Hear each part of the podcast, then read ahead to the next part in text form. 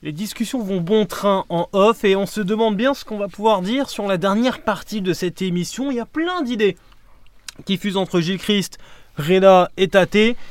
Je sais même pas par qui commencer forcément lorsqu'on vient à, à parler de l'héritage de Pirlo dans le football actuel.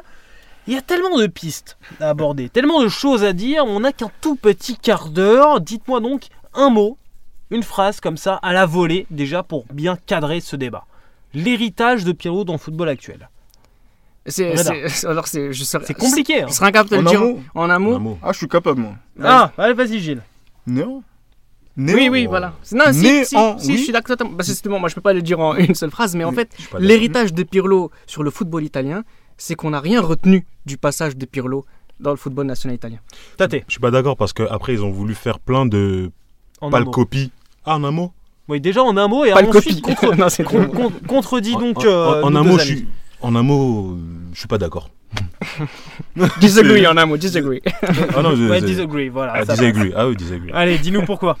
Non, parce que il y a l'héritage, c'est après il a certes été délip- dilapidé, mais l'héritage était là.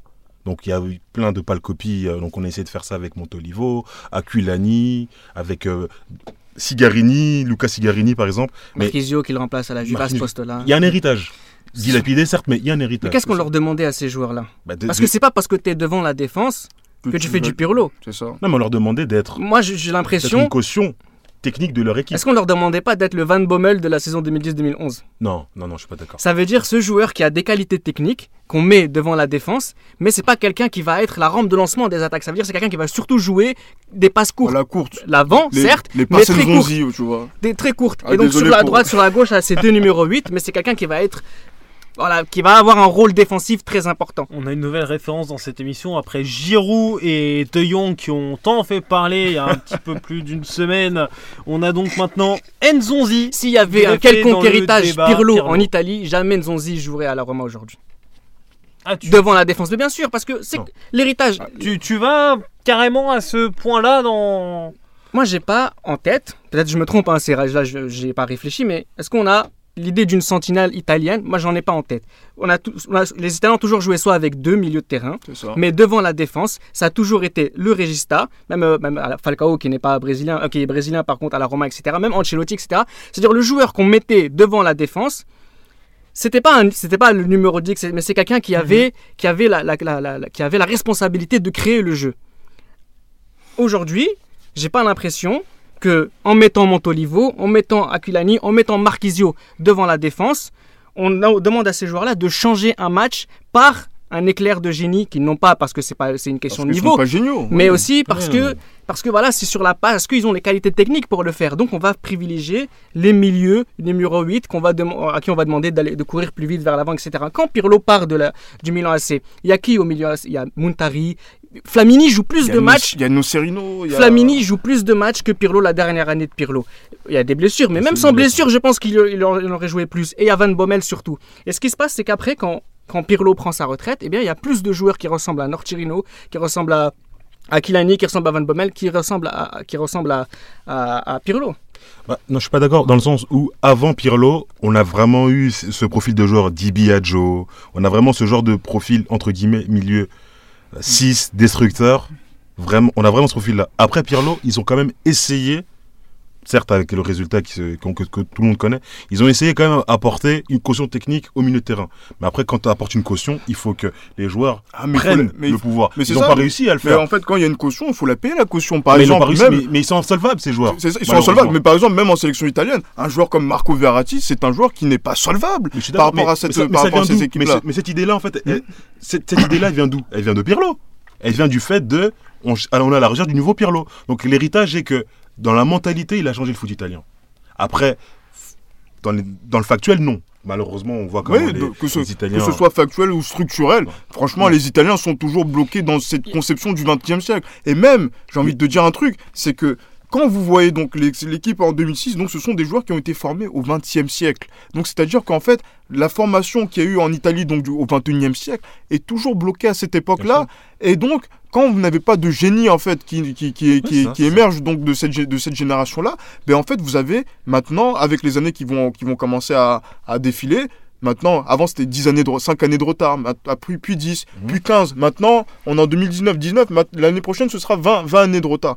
C'est ce qui est en train de se passer avec le football italien parce que structurellement, les Italiens ne se sont pas remis en question dans la façon de penser le football et même dans la façon même de, consommer le, football, même dans les, les- dans, les, dans les plans de jeu, dans les schémas de jeu, parce qu'on recherche Pirlo, mais on recherche Pirlo qui a été formé au XXe siècle avec toute la, qu'on appelle la, la- la- qu'on appelle la, la, la science tactique du la 20e science siècle. tactique Non, et même il est formé même au 21e siècle, mais il s'est il s'est reformaté au 21e siècle. ils sont re- Non, il a Pirlo fait son lui-même. Il a Ouais. fait son Ah, travail. lui-même, oui. tu veux dire. Pardon Il y a une mise à jour de fait, Il on va dire, au de 21e fait, siècle. Le problème, c'est que là, le- l'update n'est pas fait à l'échelle nationale. Je suis d'accord, mais en fait, mais l'idée. Donc, je vais peut-être reposer la question, reformuler maintenant qu'on a bien avancé dans, dans ce débat.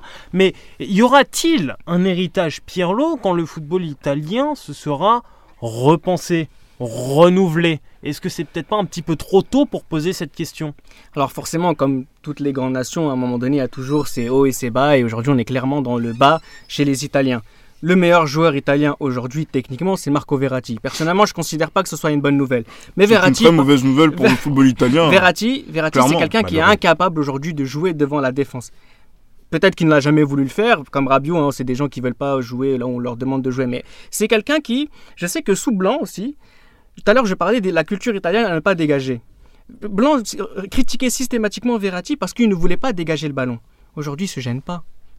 Aujourd'hui, se gêne pas parce que peut-être qu'on a réussi à leur faire comprendre que Pirlo, ça n'existait plus et que jouer des passes courtes, jouer le jeu long, etc., ça allait être beaucoup plus compliqué ou c'était réservé à des jeux de transition. Ça veut dire comme à la Coupe du Monde 2018 où c'est dans un cas précis euh, d'un système de jeu en contre-attaque où on va, on va privilégier la- comme ça la- l'alternance jeu court, jeu long, mais que mais que ce soit intrinsèquement lié à un joueur qui va durablement jouer ainsi sur toute une saison, c'est quelque chose qui a complètement disparu. Par contre, je ne sais pas si vous avez vu, je crois que c'était l'été dernier chez les, chez les jeunes, la génération de Keane qui a, qui a perdu la finale. Ah.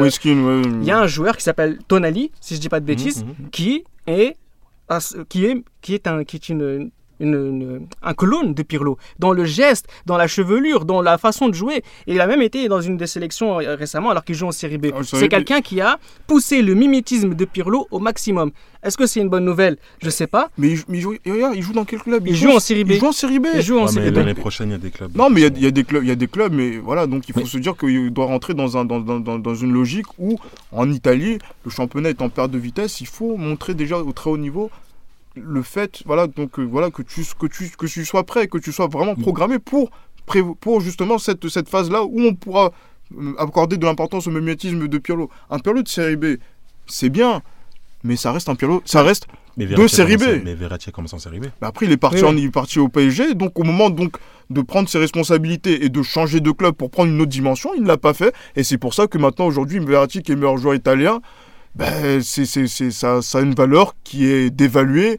Je ne veux pas donner de monnaie euh, particulière, mais Non, Voilà. Pas en bitcoin. si tu voilà. veux. Non, Ouais, plutôt, plutôt au sud du Sahara. au sud du Sahara, voilà. Pour, pour, pour parler de monnaie. Mais je ne veux, pas- je veux pas en dire plus. Il y a Quatre deux- lettres 3. Ou franc. Après, vous, con- Ouais, vous continuez. bah, moi, je prenais Franc-maçon. et puis après je rajoutais les trois autres. Mais ce qui, est- ce qui est int- en fait, ce qui est aujourd'hui très, très, très intéressant, c'est que Il y a beaucoup de dérives dans ce programme. Il y a, il y a- il y a, euh, la Juve, celui qui va jouer devant la défense aujourd'hui, c'est Miralem Pjanic. Ouais. Sauf que la Juve, non, mais sauf que la Juve aujourd'hui, sauf que la Juve aujourd'hui est éliminée en quart de finale contre contre Ah, mais- euh, contre l'Ajax Amsterdam, ça ne marche pas. La fois où, où la où, euh, comment il s'appelle où Pjanic a été exceptionnel avec la Juventus de Turin, c'était la saison 2016-2017 où on jouait dans un milieu à deux. Donc en fait là où je vais peut-être contredire ce que j'ai dit depuis tout à l'heure, mais on est à la recherche d'un nouveau Pirlo ou en tout cas de son héritage. Mais est-ce que Buffon a laissé un héritage? Quel gros- Est-ce qu'il y a un- des grands gardiens italiens aujourd'hui Je Est-ce que Del Piero a laissé un la héritage question. Est-ce qu'il y a des trois, des trois Est-ce Trequarista que- aujourd'hui euh, Est-ce que c'est un petit peu tôt pour poser la question et pour tirer ce constat? Non, mais moi, je pense qu'on on se trompe euh, de curseur. Un héritage, c'est ce que quelqu'un laisse. Et je suis désolé, le fait qu'un playmaker joue devant la défense ou au milieu de terrain en Italie, c'est une révolution. Comme je l'ai dit tout à l'heure, je peux citer. Par exemple, Ouais. Ouais, non, par exemple, c'est que bah, le fait déjà de se poser ça comme. euh, Mais les Bré- ouais. Ouais, ouais, non, mais, non, mais le fait de ça- réfléchir comme ça, ça bouscule, voilà. Effectivement, il a, il a chamboulé. Non, mais il a chamboulé, il a chamboulé ça. Parce que, dans la, parce que dans la génération 2000, hormis Pirlo, faut regarder les milieux de terrain en Espagne, en, en Angleterre. C'est des milieux de terrain playmakers. En Italie, il n'y a que Pirlo. Et quand Pirlo est parti, ce, comme les Anglais disent, ce playmaker-là devant la défense ou au milieu de terrain, Bah, ils ont essayé, mais ils n'ont pas réussi. Après, avec les résultats que vous tenez de citer, ils n'ont pas réussi. Mais il y avait quand même cette idée-là. Et rien que dans ça, l'Italie, un, un pays très conservateur, surtout sur le foot, avec quatre euh, titres de champion du monde et des coupes d'Europe en voici en voilà, En club, ouais. en club, c'est vraiment très dur de changer ces mentalités-là. Et rien que ça, pour moi, l'héritage euh, est présent. Oui, alors, Hé- oui, Héritage tactique, Tactique. tableau noir. Oui, oui, bien sûr. Après, de manière concrète, Ah non, concrètement, non. matérielle, peut-être que là. Ah, là, je rejoins mes deux, mes deux, mes deux compères. Là, je rejoins mes deux compères. D'accord. Ouais. Là, je- Mais je parle dans la mentalité. Il a, il a, il a crevé un abcès euh, dans le foot italien que je viens de citer, qui fait que sur ça, il a laissé un héritage. Exactement, et je pense que peut-être que le renouveau du football italien, je pense qu'il devrait se ressortir par rapport à une nouvelle façon de revoir, de penser le football. Je ne sais pas si c'est par rapport à, à la Mm. notion de récupérateur, à la notion donc de relayeur, à la notion même d'attaquant, mais je pense que il faudrait qu'un autre Pirlo différent en fait hein.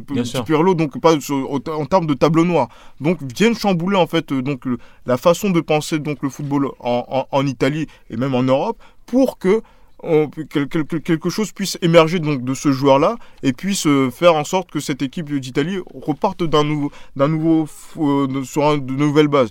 Par exemple, on a eu le même problème nous en France avec Platini, on a eu le même problème avec Zidane. Quand ils sont partis en équipe de France, qu'est-ce qu'ils ont laissé? Pas grand-chose à part peut-être des, des espoirs déçus. Hmm. Donc, euh, peut-être que c'est voilà une question générationnelle qui arrive. On est dans une période, on va dire, de voilà de transition triste, effectivement, mais peut-être que la décennie qui va arriver, ce sera l'émergence donc de nouveaux talents et de nouvelles de, de nouvelles choses, de, de- de nouvelles choses dans le football qui vont permettre à, à, à l'Italie et même au football d'avancer. Personnellement, j'y crois pas. Mais bon, le, le, le, le- le rêve est permis et l'espoir est permis aussi. Non, mais pour que les choses changent en Italie, toi. Saki disait, c'est simple. Moi, si, mon, si j'ai changé le foot italien, c'est pas parce que mon équipe jouait bien, c'est parce que je gagnais. Parce que j'ai gagné. Et en Italie, il faut qu'il y ait, faut que, quand Gilles Christ parle de, de changement, il faut qu'il y ait une génération de joueurs qui gagnent. qui gagne quoi à l'échelle euh, euh, internationale internationale ou nationale. Il faut pour que ça change. Jeunes Parce que gagnent. la Juventus gagne avec exceptionnellement beaucoup d'étrangers. Mais c'est du, oui, mais je veux dire, mais c'est des restes des préceptes locaux. Oui, bien sûr, oui, bien Allé- sûr. Allé- locaux, pardon. Locaux. Allegri, hein, même si Conte, pour moi, ça c'est encore un autre débat, a changé un peu en Angleterre, selon moi. Ça reste quand même, hein, le football à Allegri, ça reste quand même, c'est une vieille soupe italienne. Il faut vraiment que. Ce qui est dommage, c'est que Sarri aurait pu gagner le titre l'année dernière, ça aurait pu changer les mentalités. Et sur ça, peut-être que Pirlo deviendra coach et changera les mentalités. euh, Bon, en tout cas, la version de Pirlo en tant que consultant, je suis absolument pas fan parce que voilà, c'est quelqu'un qui, on peut se dire, avec la science du jeu qu'il a et donc la façon de penser le football qu'il a eu en tant que joueur, en tant que consultant, il dit peu de mots, il est peu loquace et on a Il l'impression casse, qu'il- hein, il casse. hein. Et voilà, on veut Ah, dire qu'il est il tacle, plutôt- hein, il voilà, il est beaucoup plus sur le terrain, euh, sur les plateaux que sur le terrain. Exactement. Et donc c'est là, on, peut- on a l'impression que les- la solution ne viendra pas de lui. C'est dommage, mais on, voilà, j'espère qu'il pourra avoir une autre vie donc euh, près des pour pouvoir changer tout ça. Mais ça, c'est une impression au 19 mai 2019 avec C'est 40 son ans. 40e anniversaire et mon 26e anniversaire. Du coup, je vous abandonne très vite. Je vais courir manger mon gâteau et rejoindre euh, mes amis et ma famille. En tout cas, Tate, Tu merci donnes pas beaucoup. tes amis Tu me donnes pas tes amis? Non, non, prends un curly, toi déjà. Gilles, merci beaucoup. Reda, merci beaucoup. Merci à toi. Nos deux Merci beaucoup. rédacteurs en chef, plus euh, Monsieur Blague, Monsieur Carambar Ah bah. de cette émission. Je dis pas ça pour la couleur, naturellement.